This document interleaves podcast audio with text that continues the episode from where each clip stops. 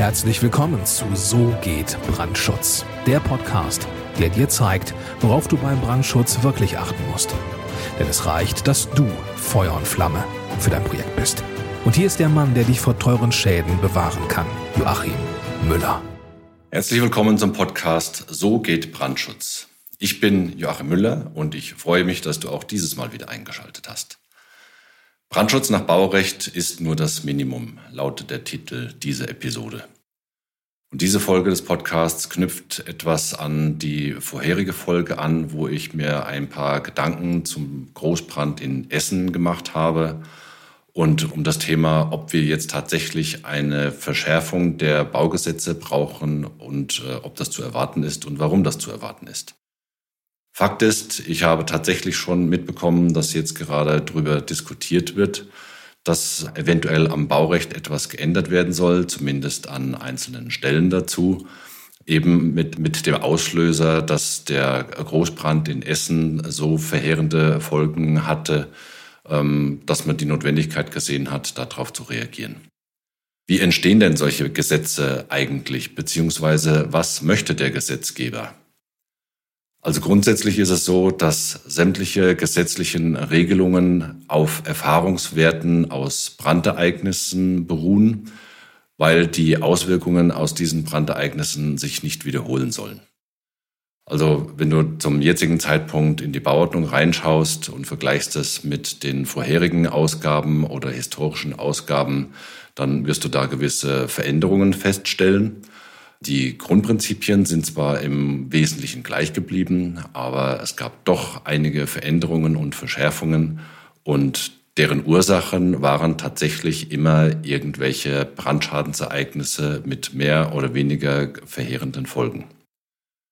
Fakt ist auf jeden Fall, der Schutz des Eigentums ist nicht das Ziel der Baugesetze, also zumindest mal nicht der Bauordnung und der darauf aufbauenden äh, Vorschriften und Verordnungen. Wenn man nämlich einen Blick in die Bauordnung wirft, dann wird man dort einige Punkte feststellen, die als sogenannte Schutzziele definiert sind und das äh, leuchtet eigentlich auch sehr gut ein. Da findest du also solche Begriffe wie, dass der Brandentstehung vorgebeugt werden soll, dass der Brandausbreitung vorgebeugt werden soll, dass bei einem Brand die Rettung von Menschen und Tieren möglich sein soll und dass auch Löschmaßnahmen der Feuerwehr ermöglicht werden sollen. In der Wortwahl steckt hier tatsächlich auch schon der Schlüssel. Vorbeugen, wie ich es eben genannt habe, also Brandentstehung vorbeugen zum Beispiel. Vorbeugen heißt nicht verhindern. Also man soll dem Ganzen vorbeugen, aber man kann es nicht verhindern. Bedeutet, selbst wenn man einer Brandentstehung vorbeugt, kann es trotzdem zu einem Brandereignis kommen.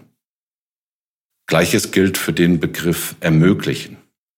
Das heißt, die Rettung von Menschen und Tieren und wirksame Löschmaßnahmen sollen ermöglicht werden. Das steht aber nicht in der Bauordnung drin, dass das garantiert oder sichergestellt werden muss. Das ginge nämlich de facto auch gar nicht.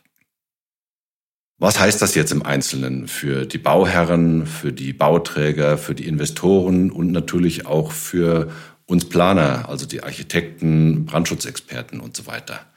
Wie sind die Gesetze der Bauordnungen jetzt tatsächlich zu interpretieren? Ihr Bauherren, Bauträger und Investoren, ihr müsst mindestens das Minimum bauen, was in den Baugesetzen drinsteht weil das die Untergrenze dessen ist, was der Gesetzgeber zugelassen hat. Selbstverständlich dürft ihr Bauherren, Bauträger und Investoren aber auch mehr für den Brandschutz tun und ihr solltet es auch. Nämlich, wenn ihr einen besseren Sachschutz beziehungsweise auch einen besseren Personenschutz haben wollt. Also in den Baugesetzen ist das absolute Minimum festgelegt, was gebaut werden muss.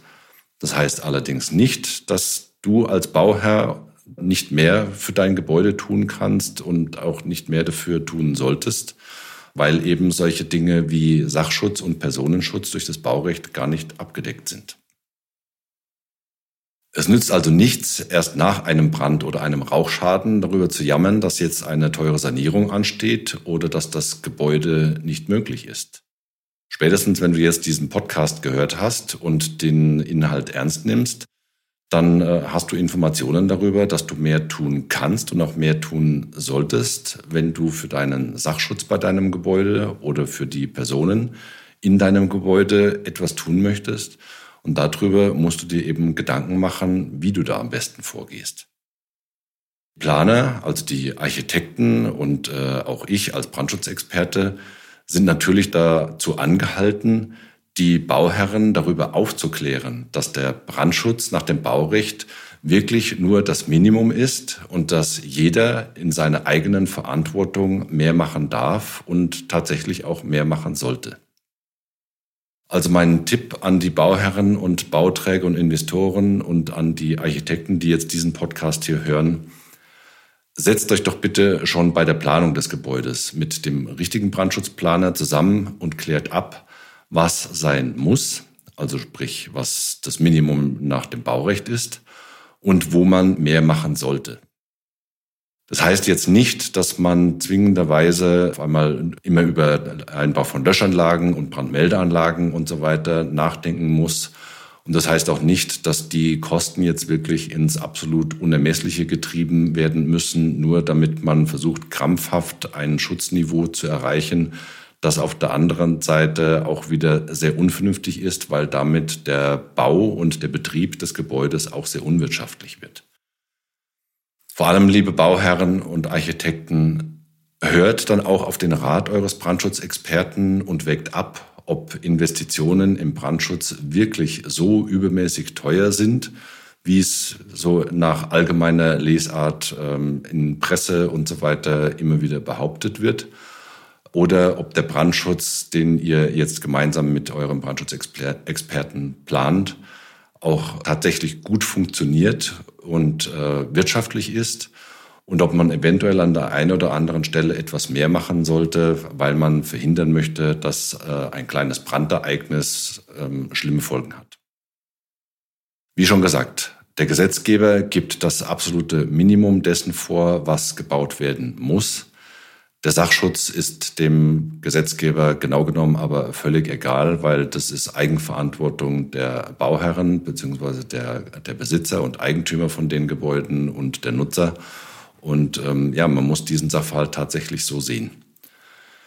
Wenn du jetzt von dem Inhalt dieses Podcasts und von den vorherigen Folgen ähm, etwas angelockt bist, in Anführungszeichen, oder interessiert bist, mehr über den Brandschutz zu erfahren, und wenn du tatsächlich ein Projekt hast, wo du Unterstützung brauchst, dann geh doch jetzt auf unsere Homepage unter www.tub-brandschutz.com und trag dich dort in unser Kontaktformular ein.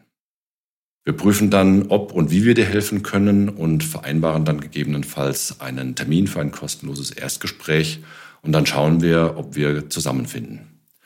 Also gehe jetzt auf www.tub-brandschutz.com. Ich freue mich auf deine Kontaktaufnahme. Herzliche Grüße, dein Joachim Müller von So geht Brandschutz.